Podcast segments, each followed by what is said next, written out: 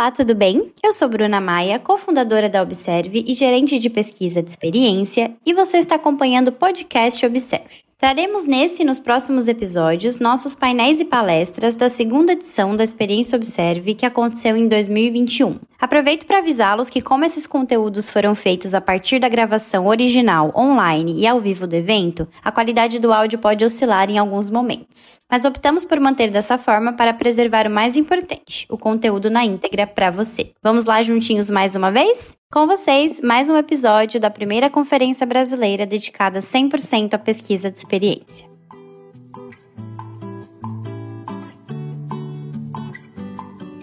Então, eu sou a Thaís Falabella, eu sou uma mulher branca, eu tenho cabelos escuros, cacheados, na altura do ombro, mais ou menos. Eu tenho um rosto oval, é, as sobrancelhas arqueadas, a boca fina. Eu estou num fundo de uma parede branca, com uma blusa branca com alguns detalhes pretos e eu estou usando um fone de ouvido. É, me apresentando um pouquinho, eu sou UX Lead no Inter, sou professora também de pós-graduação em algumas disciplinas de UX e tenho mestrado na área de UX. Obrigada, Thaís. Felipe, por favor, se autodescreva e se apresente para a gente.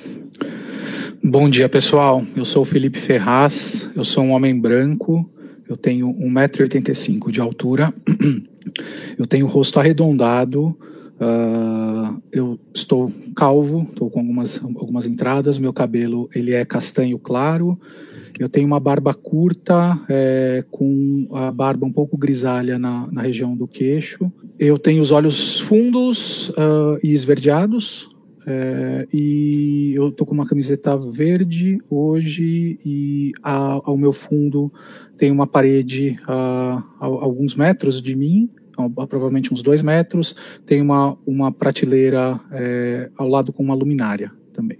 E falando um pouco sobre o meu perfil profissional, eu uh, hoje em dia eu sou diretor de design na, na Fjord, que é parte da, da Accenture Interactive. É, eu, o, o, meu foco é principalmente em pesquisa, então eu sou um diretor de design focado em pesquisa. Eu venho atuando com pesquisa há, há pelo menos oito anos exclusivamente, né, muito, muito focado nisso. A minha formação é arquitetura com mestrado em design de interação. Muito obrigada, Felipe. Carla, por favor, se autodescreva e se apresente para a gente.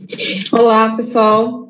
Então, eu sou a Carla Cruz, eu tenho 33 anos, estou é, com cabelo assimétrico, curto de um lado, um pouco mais curto do outro. É, tenho cabelo um pouco ondulado, liso, cabelos e olhos castanhos, é, não sei se eu já falei, sou mulher branca, sobrancelha fina, rosto um pouco é, é, redondo, bem redondo. Estou usando uma roupa marrom, é, um xadrez, um vestido, e no fundo aqui tem uma cristaleira um pouco antiga, de madeira, com bonecas russas três bonequinhas russas do topo. É, falando um pouco sobre a minha carreira, bem rapidamente, me apresentando. É, hoje eu trabalho, sou gerente de design e de pesquisa dentro da área de CX, na 99, é, atuando com um time global maravilhoso, é, que é da Didi. Então, no Brasil, a gente é 99, nós somos Didi no mundo. E, então, tenho a oportunidade de trabalhar com várias culturas, pessoas bacanas. Na minha formação, é, sou designer de interação, sou pós-graduada em design de interação e tenho MBA em gestão de negócios. Muito obrigada, Carla. Bom, vocês viram que esse painel de peso, né? Todas as descrições aí, tudo chique, com várias, várias formações em UX, uma carreira extensa, e nada mais apropriado do que isso para a gente falar é, da priorização de projetos de pesquisa em empresas, né? Que é uma questão uh, que aparece aí frequentemente é, para os pesquisadores. Então, o tema do nosso painel é sobre o que pesquisar e quando, né? A priorização de projetos de pesquisa em empresas. E vamos começar do começo, então, né? Por que, que é importante priorizar projetos de pesquisa no dia a dia de negócios? Uh, queria para a gente começar respondendo essa pergunta. Felipe, você pode compartilhar um pouquinho é, para a gente disso?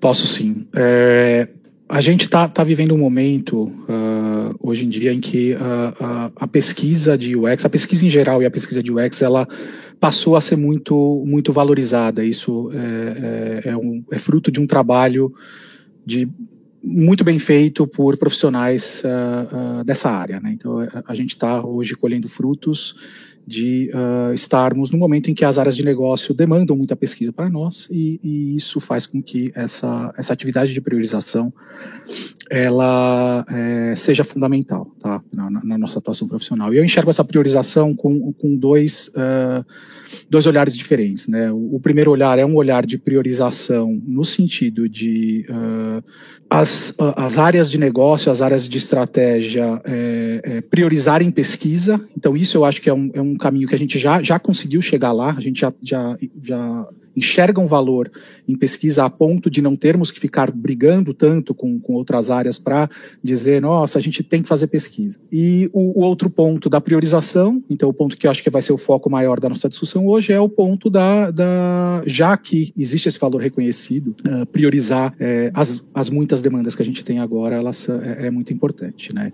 E aí, uh, uh, por que é, é, importante priorizar isso? Porque é, a, pesquisa, ela, é, a gente tem que tomar muito cuidado para a gente não fazer pesquisa de mais ou de menos. Então, é, existe uma, uma, um ponto certo de informação que a gente deve conseguir para é, informar o, o, as decisões de negócio. Tá? É, uh, tem alguns critérios. Uh, eu acho que a gente pode falar em outra, em outra pergunta. Eu queria passar para as outras participantes me complementarem agora. Perfeito, Felipe.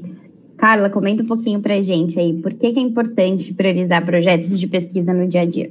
Ah, é legal. Acho que concordo bastante com o que o Felipe comentou. É, a gente tem sido, acho que é uma área Depende da maturidade da empresa, mas sim, muitas empresas já estão tá, assim, sendo muito reconhecida. Então, dependendo do nível de maturidade, as pessoas já começam a solicitar muita pesquisa. Então, tem um momento para a gente chegar e falar assim: olha, é melhor fazer isso antes, aquilo ali depois. Então, é importante é, eu vejo pela é importante tanto para a área de pesquisa, para não ficar só sendo demandada, então para a gente ter as próprias iniciativas, para a gente poder ter uma agenda de pesquisa que a gente consiga identificar perguntas e responder sem ser demandado. Então, é importante para a área de pesquisa, é importante para a estratégia da empresa é, ter essa agenda de pesquisa e é importante para dar suporte para os times. Então, é, é, acho que é importante para a empresa como um todo estar tá respondendo não só aquilo que já está ali na frente, assim, já está na cara que a gente precisa responder, mas para a gente poder olhar um pouquinho mais longe mais distante, ter uma visão mais estratégica. Então, eu vejo que, que é importante pelos dois, para suportar os times, e é importante para ter uma visão mais distante de longo prazo para a empresa. Perfeito, Carla. Thaís, por favor. Acho que, que eu tenho um pouco a acrescentar, assim, né? Perfeito que eles já falaram, mas eu acho que eu traria também que a, a importância de que no cenário que a gente está hoje, como o Felipe comentou, as possibilidades de pesquisa são inúmeras, assim, a gente poderia fazer infinitas pesquisas. Então, priorizar é essencial para a gente conseguir, de fato, entregar valor, né? E eu acho que vai muito no sentido do que a Carla puxou, assim, quando a gente prioriza, a gente consegue ser mais estratégico, tanto do ponto de vista, né, do próprio time de pesquisa puxar as próprias pesquisas e não só fazer o que outras áreas demandam e ter um papel, né, como um ator que dita mais os caminhos da empresa, mas também para os insumos das pesquisas que a gente faz serem mais utilizados. E aí eu digo tanto em produto diretamente, quanto nas próprias decisões estratégicas. Se a gente faz qualquer pesquisa, né, qualquer dúvida que qualquer pessoa da empresa tem e a gente não passa por um filtro de priorização, a gente tem um risco grande de um esforço de pesquisa não ser muito aplicável, não trazer muito retorno e aí todo aquele medo daquela imagem, né, que eu acho que a gente já conseguiu se distanciar de que pesquisa é burocrático, de que pesquisa não ajuda, pode vir um pouco de uma falta de priorização, sabe? Então acho que ela é uhum. bem importante. Perfeito. Então, antes de vocês comentarem um pouco de como que funciona na prática para vocês, e aí até o Felipe vai trazer os critérios é, que ele comentou, uh, queria, queria trazer um pouquinho mais de contexto aí para quem está acompanhando a gente. Hoje, qual que é o tamanho do time de pesquisa de vocês? É, e vocês atuam com pesquisa só para produto, né? Apenas para produto X ali dentro da estrutura de desenvolvimento de produto? Ou vocês também atendem perguntas de pesquisa de outras áreas? Carla, você começa respondendo para gente? Ah, sim. É, hoje, o meu time de, é um time de design de pesquisa. mas a parte de design é mais design de serviços, então a gente não acaba não fazendo a parte visual. É mais concentrada em pegar o resultado de pesquisa e criar alguma solução de uma maneira mais conceitual, menos visual ainda. Então, o meu time hoje, eu tenho, é, nós somos um time de quatro pessoas, cinco contando comigo, bem enxuto. Então, eu tenho, é, eu tenho a Janice em Londres, eu tenho o Luiz no México, eu tenho o Gustavo e a Cintia no Brasil. É, então, a gente acaba fazendo, a gente faz pesquisa para dentro de CX e também colaborando para que CX participe mais da, da, empresa, consiga ter uma atuação mais forte dentro da empresa. Esse é um time, nossa empresa é uma empresa muito, é, vamos lá, descentralizada. Assim, a gente gosta de dar poder para a ponta mesmo. Às vezes é, tem o meu time que ele é um pouco mais, um pouco mais centralizador para potencializar, escalar o poder do, da pesquisa, mas a gente também tem todos os parceiros tem os pesquisadores locais do Brasil, tem os pesquisadores locais do México, tem, tem pessoas, né, tem os designers na China, então a gente tem é, um time bem descentralizado. Assim, o meu time especificamente é, é esse time que escala esse trabalho de pesquisa. Perfeito, legal. Felipe, como que é aí na Fiord? Bom, aqui, aqui, na Fiord a gente tem uma realidade de consultoria, né, que ela acaba sendo uh, um pouco diferente. Então, dentro do, do, uh, do da disciplina de design, a gente tem uh, aproximadamente 150 pessoas, é, mas essas pessoas estão. Uh, tem um, um, um, tag, né, uma etiqueta de uh, uma disciplina é, primordial dela, né, a disciplina primária dessa pessoa. Então, a gente dentro do, dos projetos uh, de pesquisa, a gente atua muito com as pessoas que têm pesquisa como essa etiqueta principal e com uh, o business design e o service design também, que são pessoas, uh, normalmente esses profissionais eles têm essa, essa experiência de pesquisa também. Então eu estou falando de uh, um time de pesquisa é, de aproximadamente 10 pessoas e esse time expandido com essas duas outras camadas, imagino que a gente deva estar com 40 pessoas, tá? Então, uh, a gente tem um time que eu, que eu considero grande para atender uma, uma demanda grande de projetos também, né? E além disso, como a Carla trouxe, a gente também tem uma atuação muito global, né? A gente, os projetos que a gente faz são os projetos de pesquisa especificamente, eles são projetos é, para empresas globais que estão procurando é, é, informações para localização de um produto, para adequação de um produto para mercados específicos e muitas vezes essa, esse olhar ele acontece multimercado ao mesmo tempo. Então não é incomum a gente ter uma pesquisa no Brasil, ao mesmo tempo uma pesquisa no México, uma pesquisa na Índia, uma pesquisa na África do Sul. Então a gente tem também é, times da Fiord espalhados pelo mundo e onde a gente não tem times, times da Fiord, a gente tem é, parceiros locais que atuam conosco já também há, há, bastante tempo, tá? Então, nossa, o time de pesquisa hoje globalmente ele é, ele é muito grande é, e a gente tem essa, essa capacidade de realizar pesquisas, eu diria que talvez em, em 90% dos países uhum. É, do mundo hoje em dia. Legal, boa. Thaís, como é no Inter? Perfeito. É, dentro do Inter, a gente tem um time de quatro pessoas focadas em, em, pesquisa especificamente. Eles fazem parte de um time de Ops, que é o time que eu coordeno, que tem algumas outras especialidades dentro da área de UX, como o X-Writing, Design System e o X-Metrics. E a gente atua muito numa perspectiva de apoiar os Pro Designers, que a gente chama lá né, de Design Core, cada empresa tem um, um nome, e na nossa estrutura a gente não tem ainda é, researchers totalmente focados em um único contexto. Então, isso significa que eu compartilho researchers, né? Na nossa realidade hoje, a gente compartilha researchers entre contextos diferentes. E por isso, assim, muito por isso, e para dar uma escala ao trabalho de research, a gente sempre atua em três níveis. Assim, os researchers lá executam pesquisa, mas também atuam com, com, como consultores de pesquisa, porque os designers também fazem muita pesquisa, e a nível de ops, que a gente chama, né, que é construindo qualquer tipo de processo, estrutura para a escala e organização do trabalho de pesquisa. Muito legal. Boa, gente. Fiz essa pergunta para a gente começar a entender, né, se priorização de pesquisa tem a ver com tamanho de time, se não tem, né? A gente tem aqui três realidades bem, bem diferentes. Uh, então, muito legal trazer esse contexto para a gente entender melhor as respostas de vocês, né? Então, Fê, compartilha para a gente esses critérios, que é a nossa palavra-chave aqui da Observe 2021. Como que é a priorização no dia a dia? Como que vocês fazem? Tá. Então, uh, o primeiro passo, é, eu, eu, vou na verdade descrever um, um, processo. E esse processo ele vai ter algumas algumas etapas uh, uh, e aí a gente pode até depois chegar em alguns critérios. Mas, mas, mas o processo ele começa com o entendimento da pergunta que a gente está querendo responder com a, com, essa, com a pesquisa, tá? E aí a gente olha para essa pergunta, a gente entende se essa pergunta, é, o quão, quão importante para o negócio é essa pergunta ser respondida, tá? O quão estratégica essa pergunta é naquele dado momento. Esse é um primeiro, é, é um primeiro ponto que precisa ser analisado. Então, a, a, depois disso analisado, a gente tem que olhar para os dados que a gente tem disponíveis e entender se a gente já tem é, caminhos para responder essa, essa, essa pergunta.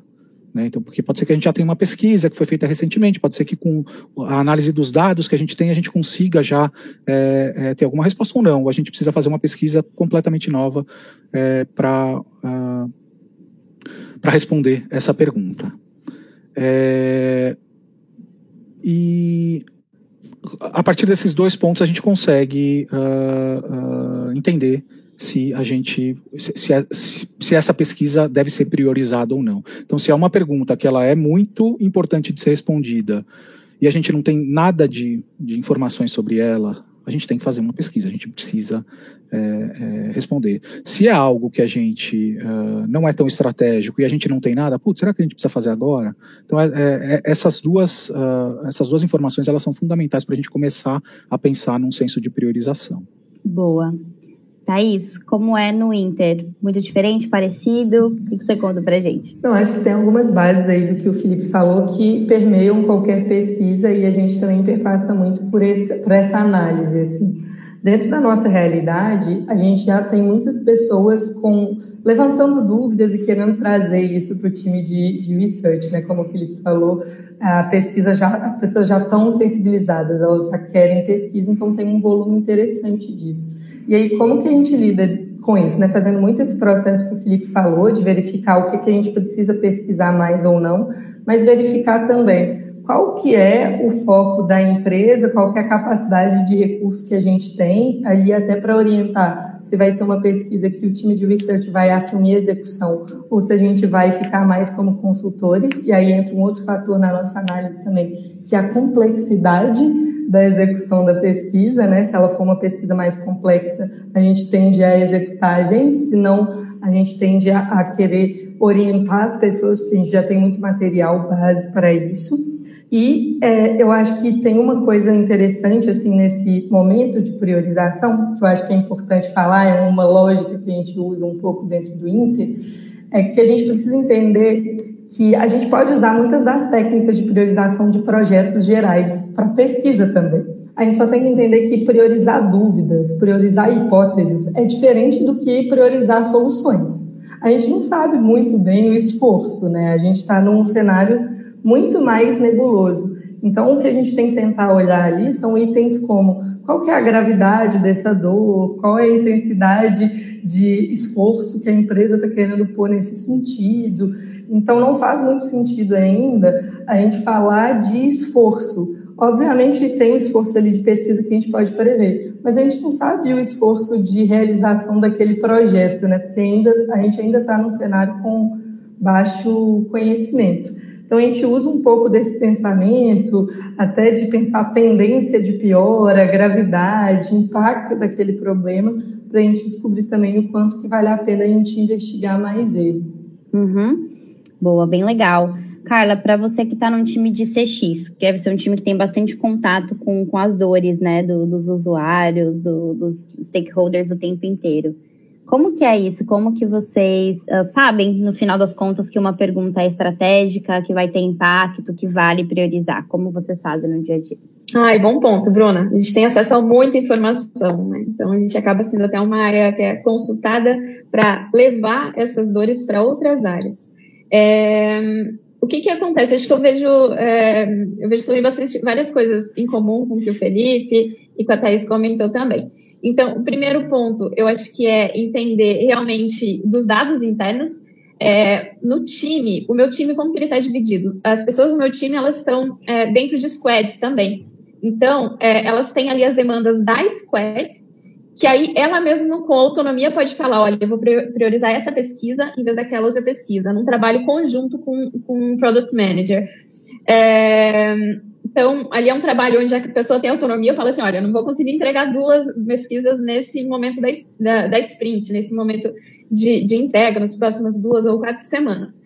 É, então, tem esse, esse momento ali, é, tem um outro momento de priorização que acontece fora, então a gente também tem os projetos que são paralelos. Tem dentro da Squad o um modelo, um modelo de produto e a gente também tem um modelo de projetos, que a gente vai fazendo essas perguntas e conversando com os nossos stakeholders para ver que perguntas que a gente precisa responder. A gente não vai conseguir responder todas as perguntas de todos os stakeholders, então a gente vai selecionar aquelas que são mais importantes para um próximo passo, para a gente dar um, um, um, passinho mais, mais para frente, conseguir olhar é, é, mais distante, enquanto algumas pesquisas estão bem dentro do Squad para responder é, é, perguntas mais pontuais.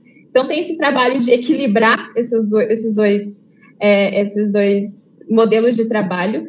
E dentro da Squad, a gente também trabalha é, ao lado toda a Squad, uma empresa muito voltada para dados, então toda a Squad tem um cientista de dados. Antes da gente fazer uma pesquisa, o que, que a gente faz? A gente olha para os dados internos. Então, o pesquisador ele ajuda a fazer essa pergunta para o cientista de dados. Que pergunta que eu preciso responder? A gente tem muito dado do cliente, muito dado interno. Então, é muito importante, antes de tomar a decisão de consultar alguém, de olhar para os nossos dados, olhar para as nossas informações se a gente não consegue responder. É, e eu acho que é, eu acho que esses são, são os principais, assim. E dentro dos modelos de trabalho também, acho que um outro ponto que a Thais comentou, que qual que é o nosso papel dentro da pesquisa? Como que a gente faz pesquisa hoje? É, eu comentei no começo que a gente, eu também trabalho escalando a pesquisa, é, escalando esse trabalho de pesquisa. Então, eu não consigo, meu time é muito enxuto para aplicar várias pesquisas ou em vários lugares. Então, o que, que a gente faz? A gente usa os times locais de CX para aplicar a pesquisa para a gente. Então, a gente treina as pessoas, a gente monta né, todo o script, monta todo o plano e essas pessoas aplicam para a gente. Então, é, é, é, bem esse trabalho de, de escala com muita colaboração para algumas pesquisas a gente vai fazer diretamente, para outras a gente vai utilizar todo esse suporte que a gente tem dos, dos times, com treinamento e tudo mais. Muito legal. Muito interessante. É, eu fiquei pensando nisso de como que a gente decide que uma pergunta vai vir para a gente, né, como pessoas focadas em pesquisa, é, ou quando a gente vai, é, na verdade, empoderar outra pessoa para fazer, né? Vocês três comentaram disso, e eu acho interessante reparar que a proporção de um time de pesquisa, ela acaba sendo menor do que outras funções, né? Então, no caso do Fê, é um time de 150 pessoas de design, 10 tem a etiqueta lá de, de pesquisa, né? O time da Carla, da Thaís, o meu também, inclusive, são times enxutos, e a gente trabalha com algumas perguntas vêm pra gente, fala, tá, essa aqui a gente abraça do começo ao fim, e outras perguntas a gente é, empodera outros agentes, né, para fazer, product designers, pessoas de CX, uh, designers de serviço, etc. E aí, Thaís, como que a gente sabe se uma pergunta é, não, essa pergunta aqui é do time de pesquisa, a gente vai priorizar, cuidar dessa, dessa pergunta, trazer essas respostas, ou então, não, essa aqui a gente consegue passar bola e ajudar, né, dar suporte, ser consultor para outro time fazer? Nossa, ótima pergunta, Bruna. Acho que é, é um pouco difícil de responder, porque boa parte dessa resposta vem de contexto. Então, é, pede uma expertise que eu acho que é um ponto que é interessante a gente ressaltar aqui, da importância de um ex-research, né, de um pesquisador de experiência do usuário, ele ter contexto do produto, da empresa como um todo, né, e estar tá ali se posicionando realmente como alguém estratégico que está vindo pela mesma visão que a empresa. E contexto é muito importante para isso, porque tem perguntas que você fala assim, não, essa pergunta, né, que nem eu falei, algum, um, um dos critérios é complexidade. Esse é um critério básico por conhecimento técnico e capacidade de execução. Se a gente está falando de uma entrevista simples, é muito fácil treinar alguém para fazer. Agora, se eu estou falando da condução de um grupo focal com 10 pessoas ao vivo, essa é uma expertise que demora um tempo para alguém conseguir. Então, esse é o primeiro ponto, né? A, a, dificuldade técnica da pesquisa. Mas o outro ponto era o que eu estava mencionando antes, né? De contexto da empresa, de você entender assim, qual que é o tipo de pesquisa que vale um esforço de um especialista. Tem que pensar, né, embora a gente tenha cargos, eu não estou falando aqui do cargo, mas falando assim de alguém focado em pesquisa, será que esse projeto vale o tempo de alguém focado em pesquisa? Porque fica mais caro, né, se a gente for pensar em recursos. Tem uma dedicação maior. Então, acho que é um pouco de entender o contexto da empresa, entender também o momento do projeto que aquela pesquisa pode estar conectada ou não, e aí entra todos os pontos que o Felipe e a Carla falaram super bem, de dados anteriores, volume de dúvidas, o quanto que aquilo realmente vai para frente ou não, é, que é um ponto né, que eu acho que é bastante relevante. E é, nesse cenário, assim, eu acho que cabe uma reflexão. É algo que, enquanto liderança, a gente tenta passar, acredito que a Carla e o Felipe também, eu tento passar para o meu time essa visão, mas muitas vezes é uma coisa que é difícil de explicar. Não tem uma conta simples, assim, né? Faz um cálculo e aí você vai saber qual priorizar ou não. Eu acho que entra um pouco nessa reflexão de capacidade técnica e de relevância mesmo daquele contexto para a execução. Uhum. Boa. Eu tenho, tenho, um contraponto aqui é, interessante. É, no mundo de consultoria, a gente, o nosso time acaba é, mergulhando em contextos muito diferentes, porque os clientes são diferentes, os desafios são muito diferentes. Né? Então, é, em um mês, a, a, o time, um, um, uma dupla de pesquisa está resolvendo um problema super tático de, uma, de um aplicativo de mensagens, e no outro mês ele está tendo que olhar cara, para um problema super amplo da, do, pra, de, uma, de, uma, empresa de cosméticos. Então, essa, é, é, isso é muito dinâmico, é muito interessante, né, as pessoas gostam, mas uh, existe um esforço de contextualização muito grande em alguns casos. Tá? Lógico que quando a gente está falando de aplicativo de pagamentos, de mensagem, Cara, todo mundo usa isso todo dia, então você tem um, um, uma ideia pré-concebida daquilo, você tem um repertório sobre aquele, aquele contexto. Mas às vezes a gente uh, recebe demandas de pesquisas de coisas muito ah, pouco palatáveis, assim. Então a gente tem, por exemplo, recentemente teve um, um episódio em que a gente estava ajudando uma empresa de mineração na geração de uma nova empresa, né? Seria uma um, um spin-off ali de uma, de uma empresa, uma startup que eles estavam pensando em criar, uma coisa B2B de mineração super complexo assim. Então, nesse momento, o que, que aconteceu? A gente teve um, uma primeira fase desse projeto em que a gente teve um, um time de uh, service design uh, uh, ajudando no mapeamento do, dos stakeholders, da jornada, eh, do, do, serviço as, eh, como ele é hoje. Uh, e depois a gente ia ter um. E, e, esse serviço foi desenhado. Tá? Aí agora a gente está num momento em que uh, a gente precisa de um fine tuning, né? a gente precisa ajustar os detalhes desse serviço. E a pessoa que fez esse projeto lá atrás, ela não está mais disponível para esse projeto. Então existe um esforço uhum. tão grande de contextualização que a gente optou por capacitar as pessoas que já estão imersas nesse contexto na realização da pesquisa. Então a gente é, tá, isso vai acontecer ainda, mas a gente vai ter uma série de treinamentos para essas pessoas, para elas, elas já sabem moderar minimamente uma entrevista e tal, mas a gente vai dar um treinamento, putz, boas práticas de moderação, o que, que você faz depois da moderação, como que você é, faz o download das informações de uma forma estruturada, como essa informação depois ela pode ser analisada. Então a gente vai fazer um treinamento porque vai ser mais fácil é, do que colocar uma pessoa imersa naquele contexto novo por, sei lá, três semanas até ela entender minimamente, e ainda assim ela vai precisar de uma, um apoio técnico para não fazer uma, uma, uma, entrevista tão básica quando ela for interagir com esse stakeholder específico do outro lado também. Tá? Então é um, é um contraponto. Às vezes o, o contexto faz com que a gente, o contexto complexo faz com que a gente opte por capacitar alguém e não colocar um pesquisador generalista, entre aspas. Uhum. Muito legal essas, essas duas visões diferentes sobre o contexto, né?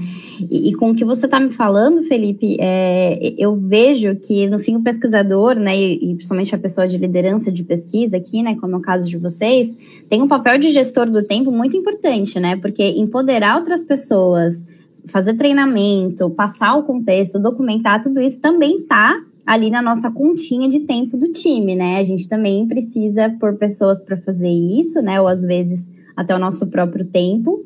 E isso também entra na continha do, do time de pesquisa, né? Então a gente vai ter que deixar algum prato cair. No fim, é isso que acontece. E aí, Carla, como que a gente diz não para uma demanda de pesquisa é, que chega o tempo inteiro, né? Que o lado positivo de ter já, né, o, o o buy-in das pessoas para pesquisa, né? A, a, a, elas aceitarem, né, que isso é importante. É, que né, a gente, beleza, já passou por esse, esse passo, mas aí as pessoas se apaixonam por pesquisa e, e mandam dúvidas, mandam demandas o tempo inteiro. Como que a gente fala não, Carla? Como a gente fala, meu, meu time é pequeno, e aí? Como que a gente fala esse não? Ah, não sei, eu não, não falo esse. eu acho que é sempre. acho que é, depende também da maneira como. Se alguém nos procurou para pedir alguma ajuda, é porque realmente essa pessoa precisa de algo, nem que seja alguma é, recomendação, alguma instrução, ou que perguntas fazer para outros times. Então, acho que nunca é totalmente um não, porque de alguma maneira a gente pode colaborar, mesmo que sendo, sendo é, não fazendo pesquisa, o que acontece, né? É, não fazendo pesquisa diretamente. Então, ah, que perguntas que a gente consegue fazer? Ela tem uma outra pesquisa internamente que foi feita que pode nos ajudar a responder isso, ou tem um dado interno que a gente pode buscar, a gente pode cruzar alguns dados internos e, e ter essa resposta. Então, eu acho que é, não é, nunca é assim, não. É sim, simplesmente dar ou orientar é, para algum caminho, sabe? É, ou, às vezes, até a gente não pode fazer naquele momento. Então, se é uma pergunta importante, mas complexa de ser respondida.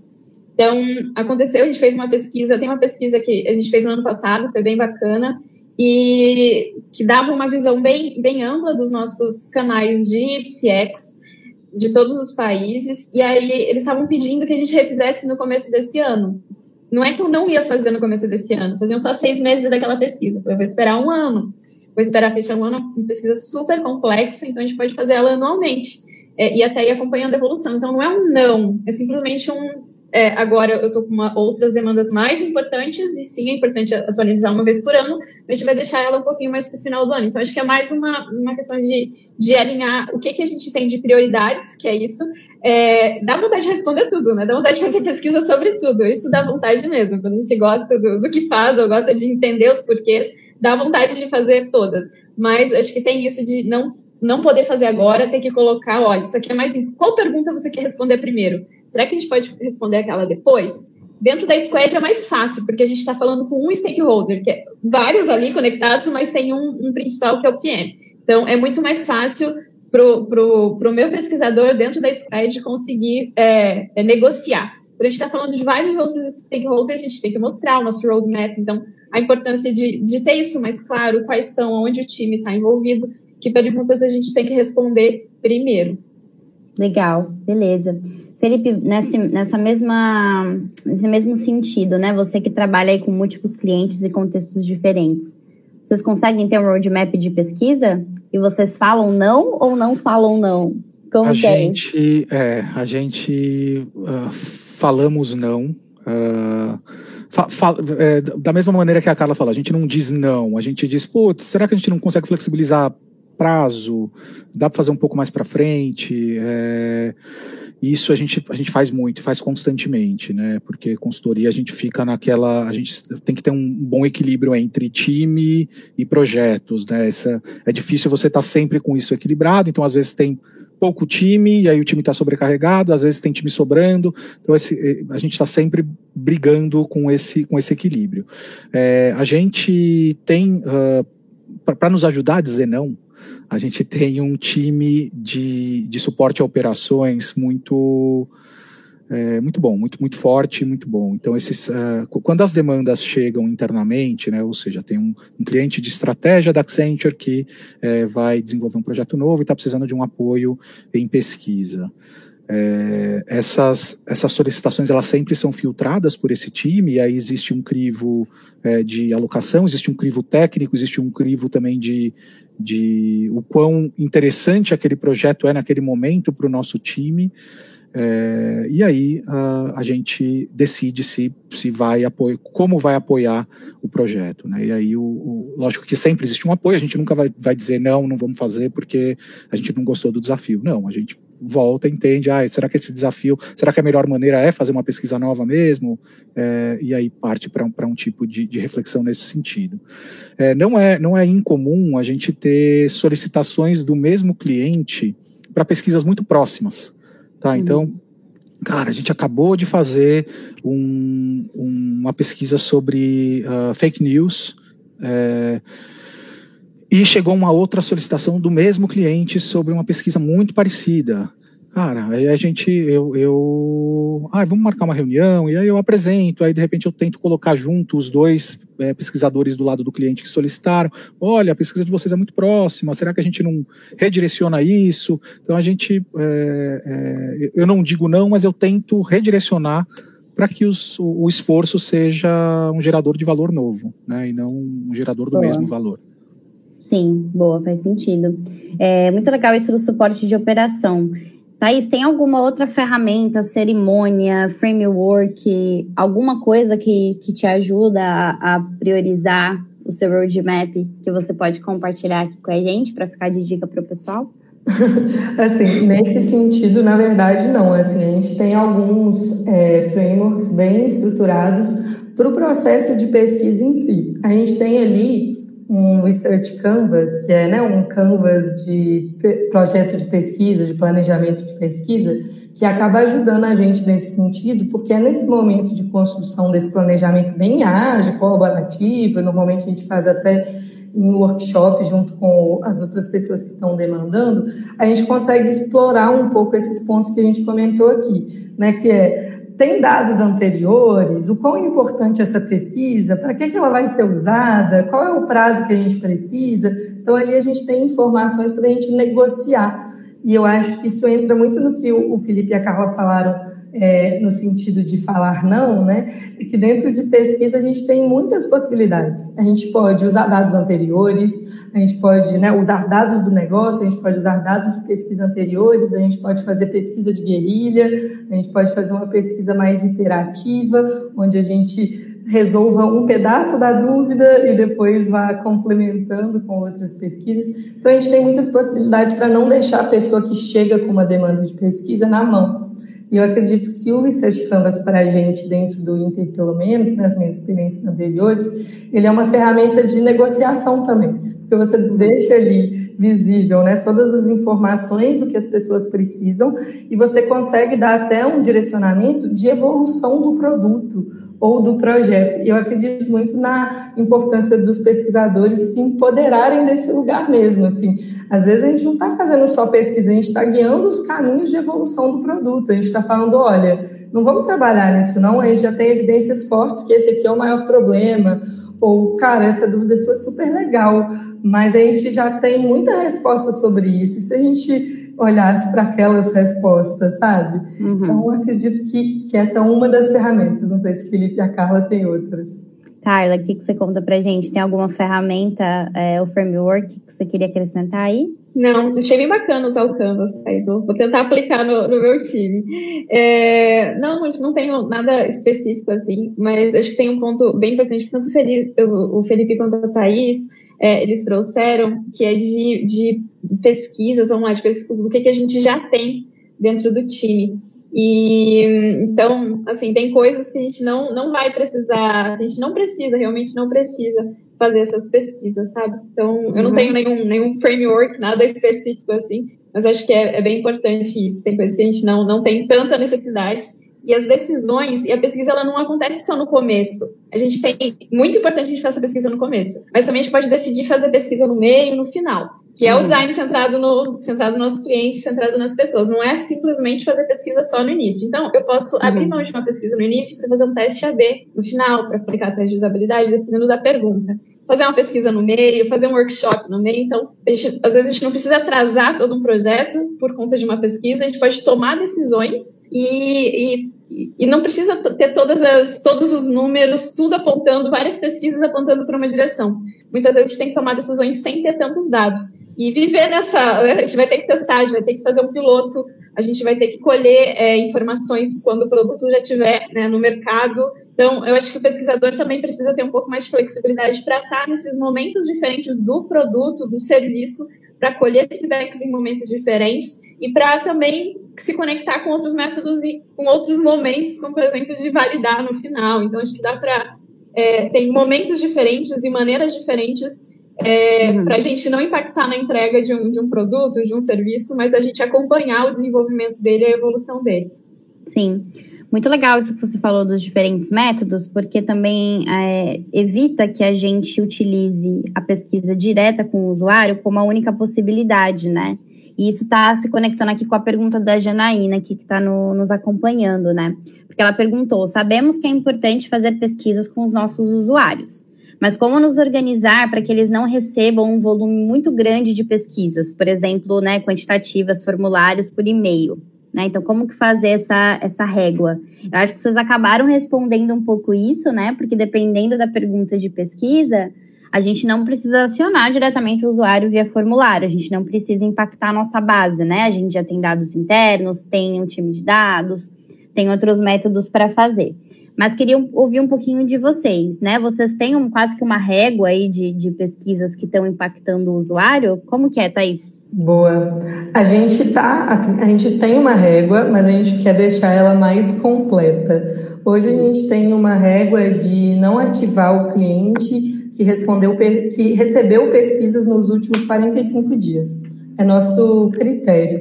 Mas hoje a gente tem um problema técnico e aí a gente começa a esbarrar nisso para a gente construir essa régua 100%, porque a gente tem algumas pesquisas recorrentes que são disparadas por um, um outra, uma outra ferramenta, um outro sistema. Então, hoje eu não consigo cruzar essa, essa pesquisa recorrente, por exemplo, de NPS, com as pesquisas que o time de research faz. Então, a gente pode ter um, um overlap entre elas. É o que a gente já mapeou, que a gente está priorizando com o time de desenvolvimento interno, mas que a gente não, é, a gente ainda não aplica. Mas eu acho que esse parâmetro de 45 dias já é muito aplicado para pesquisas recorrentes.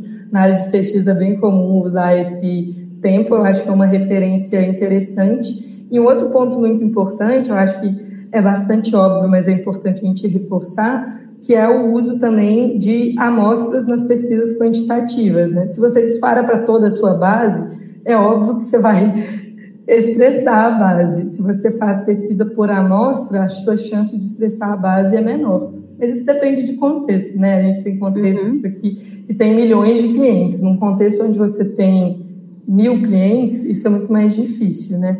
Mas são algumas dicas. Perfeito. Carla, alguma coisa para complementar nesse sentido? Ai, mesmo com milhões de clientes, Thaís. Tem milhões de pesquisas acontecendo também. E na empresa que eu estava antes, a gente tinha essa flag que a gente colocava, tipo, no, no banco ali, uma flagzinha que ele foi, fez uma pesquisa no último mês, então a gente não manda novamente.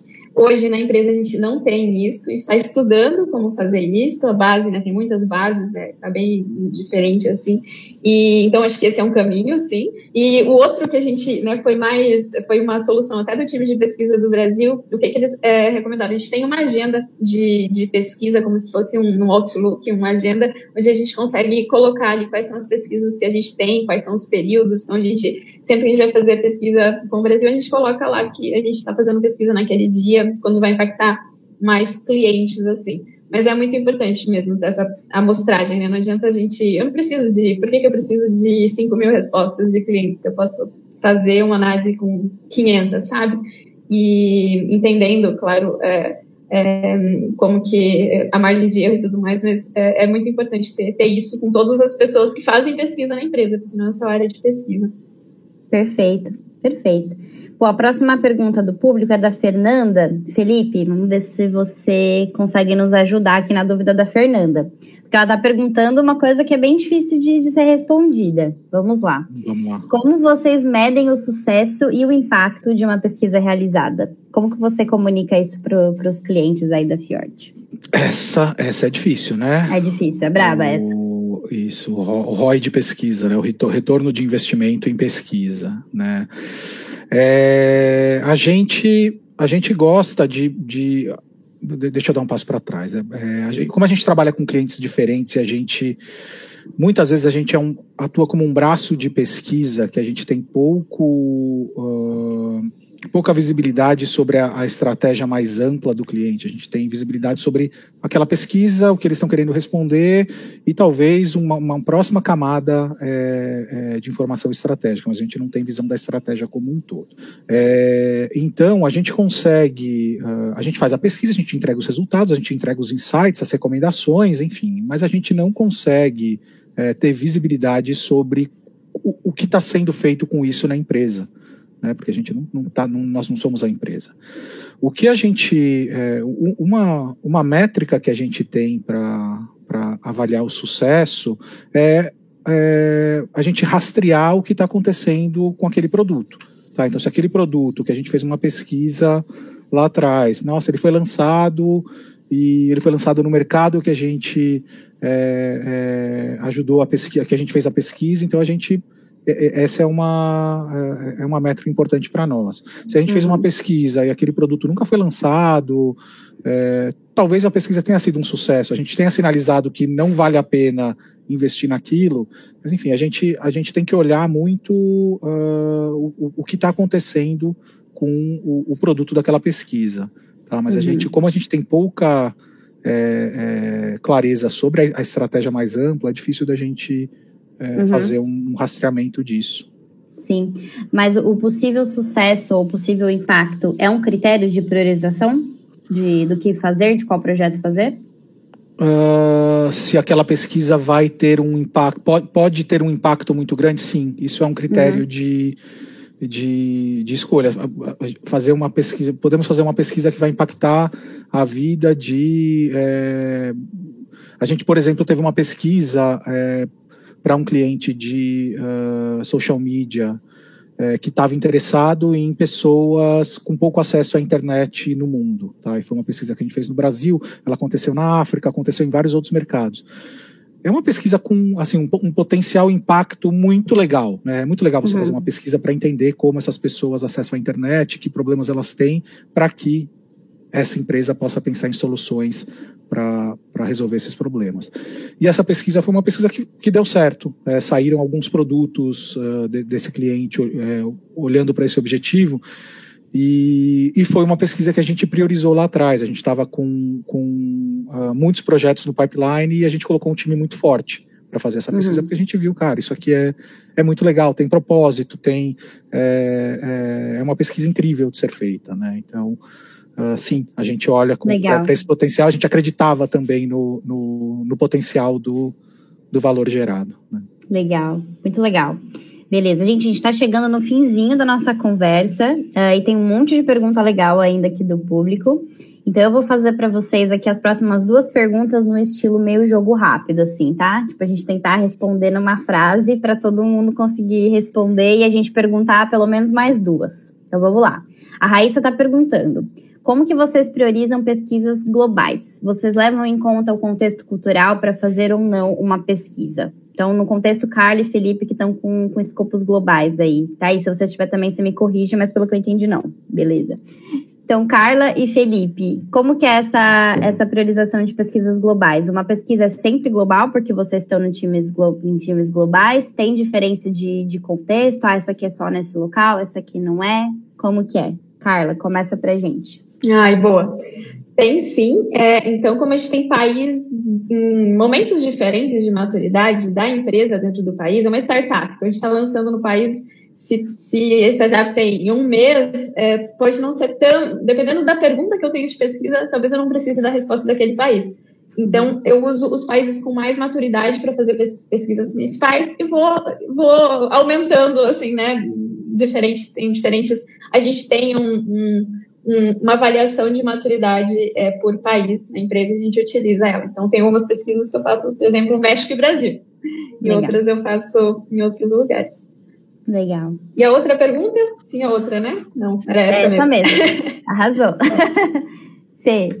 É, a gente também, é, a gente recebe solicitações de projetos globais e a gente, em alguns momentos, a gente tem que fazer a priorização junto com o nosso cliente, né? Então, alguns dos critérios uh, principais que são usados são, primeiro, o, o tamanho do, do, do, mercado, daquele produto em diferentes países, tá? A utilização. Se a utilização ela é muito específica em um país, a gente tem que entender, porque é, por que, que no Vietnã o produto X é usado diferente do mundo inteiro? Não, putz, a gente precisa entender. Então a gente é, prioriza isso também. Então é o, o, fato de ser único é importante para a gente entender. E às vezes um único muito positivo, né? Então esse produto não é muito usado em nenhum lugar do mundo, mas putz, naquele país ele é muito usado. A gente tem que entender. É, uma outra coisa é, é, importante também é a semelhança entre, entre culturas. Então, cara, eu não vou fazer um, um, um projeto nos Estados Unidos e no Canadá é, sendo que eu tenho também que olhar para a Alemanha e para, sabe, eu posso olhar para outros, outros países que são muito diferentes culturalmente e que vão gerar insights muito diferentes. É, Legal. Eu diria que são esses, esses os principais uh, uh, critérios de, de priorização. Legal, boa. Agora sim, a nossa segunda e última pergunta falar para a Thaís começar respondendo essa. Então, eu vou fazer aqui uma junção entre a pergunta da Tamires Lima e do GFT de Assunção. Então, os dois estão perguntando sobre a priorização entre pesquisas mais exploratórias, mais de fundação aí, né? Pesquisas amplas, longas, horizontais, e pesquisas mais curtas, mais objetivas, tipo teste de uso com usuário, por exemplo. Thais, como que você prioriza aí essas, esses dois universos de pesquisa no seu dia a dia? Eu acho essa, essa pergunta muito boa, porque essa é uma dor real. Até extrapolando um pouco, assim, é muito comum que a gente, no time de produto, priorize mais pesquisas de produto, de UX, onde o projeto já está acontecendo, né? Porque eles são mais urgentes, eles são um prazo. Mas as pesquisas exploratórias, elas são muito importantes, mas é muito difícil alguém cobrar. É naquele quadrante, né? Importante, mas não urgente. Então, é o tipo de coisa que se a gente não colocar, se o time de pesquisa não priorizar, se o time de pesquisa não colocar na agenda e não brigar por elas, é muito fácil que a gente nunca faça elas. Uhum. E que aí a gente fica acabando só fazendo as pesquisas micro, né? E não olhando para o contexto macro, não fazendo pesquisa que tire insight é, para outros produtos, para o geral assim do, do contexto da empresa. Então, o que a gente tenta fazer é, primeiro, pesquisas de projetos simples, passar para os pro designers fazerem, e segundo, a gente mesmo, o time de pesquisa, comprar algumas grandes pesquisas de, de UX que a gente quer fazer mais exploratórias, assim. E aí a gente coloca prazo para a gente mesmo, assim, ah, a cada dois meses a gente tem que sair com pelo menos uma pesquisa dessa, e aí a gente prioriza assim. Legal, perfeito. Carla, você que também está atuando direto no produto, né, na 99, mesma coisa que a Thaís ou alguma coisa diferente?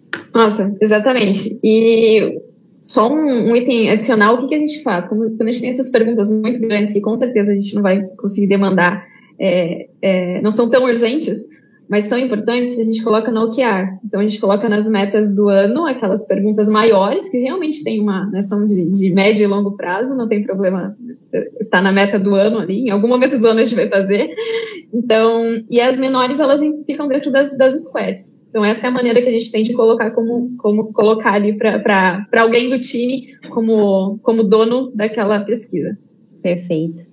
Felipe, algo acrescentado à realidade de consultoria?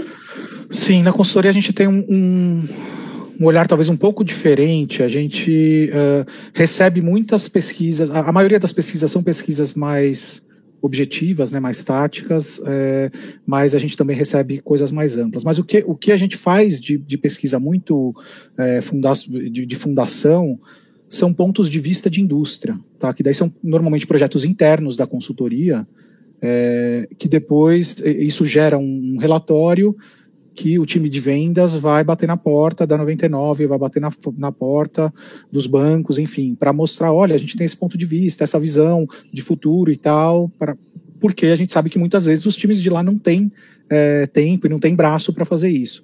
Então uhum. acaba sendo um esforço é, é, nosso válido no sentido de é, é, contribuir com, com visões de futuro, com, com pensamentos mais estratégicos. Perfeito, muito legal.